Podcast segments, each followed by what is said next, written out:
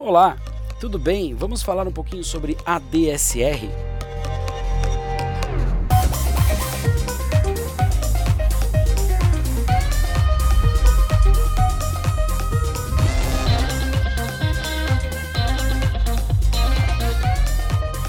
Antes de mais nada, o que é ADSR? Ataque, Decay, Sustain, Release. A DSR é o comportamento do som no espaço de tempo. Ou seja, se o som aparece muito rápido, quanto tempo ele demora para sumir, quanto tempo ele se sustenta. Então, antes de eu explicar o que é cada coisa, vamos, vamos pensar bem fácil. Ó. Por exemplo, um tambor. Um tambor tem um ataque muito rápido, ou seja, quando você dá uma baquetada, pum, aparece muito rápido, é, mas também some rápido. Então ele tem um ataque muito forte, um decay muito rápido, pouca sustentação e pouco release. Quando você tem, por exemplo, um instrumento como o violão, você puxa a corda até que ela escape do dedo. Quando ela escapa do dedo, o ataque é muito rápido. Tem um pico alto, uma sustentação longa e depois o som começa a se decair. Vamos ouvir o exemplo agora, ó. Ataque. Esse momento de sustentação e agora ele começa a cair. Vamos ouvir o tambor. Atacou, caiu, sumiu. Essa é a diferença então de um instrumento que tem mais sustentação e que tem menos sustentação. Mas os dois têm um ataque rápido. Que tipo de instrumento tem um ataque mais lento? Por exemplo, a voz. Se eu fizer uma entrada de voz. Mas olha lá, começou baixo, apareceu com mais intensidade no final. Um arco de um violino. Também você vai ter uma, um ataque mais lento.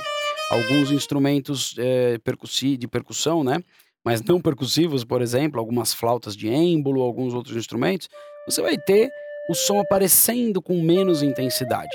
Isso também, a maioria dos sintetizadores, você consegue regular o ataque. Então, olha lá, quando eu pego um synth, ele, o som entra mais devagarzinho, aparece forte, depois no final é um instrumento que está com ataque mais lento.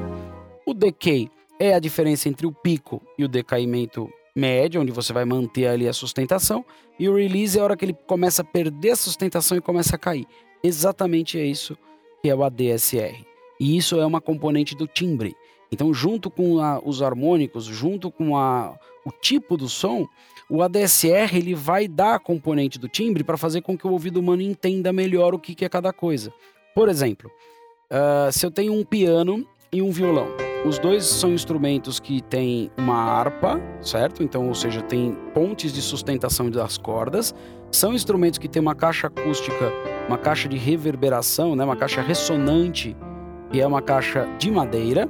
E, e os dois são instrumentos que têm cordas. Então, na prática, o som deles deveria ser muito parecido. A gente sabe que não é.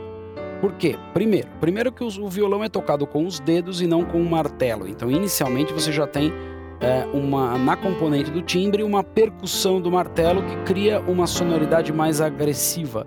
Então o piano, quando você bate a tecla, ele bate muito mais forte, ele tem um ataque muito mais nervoso, com portanto um decay maior.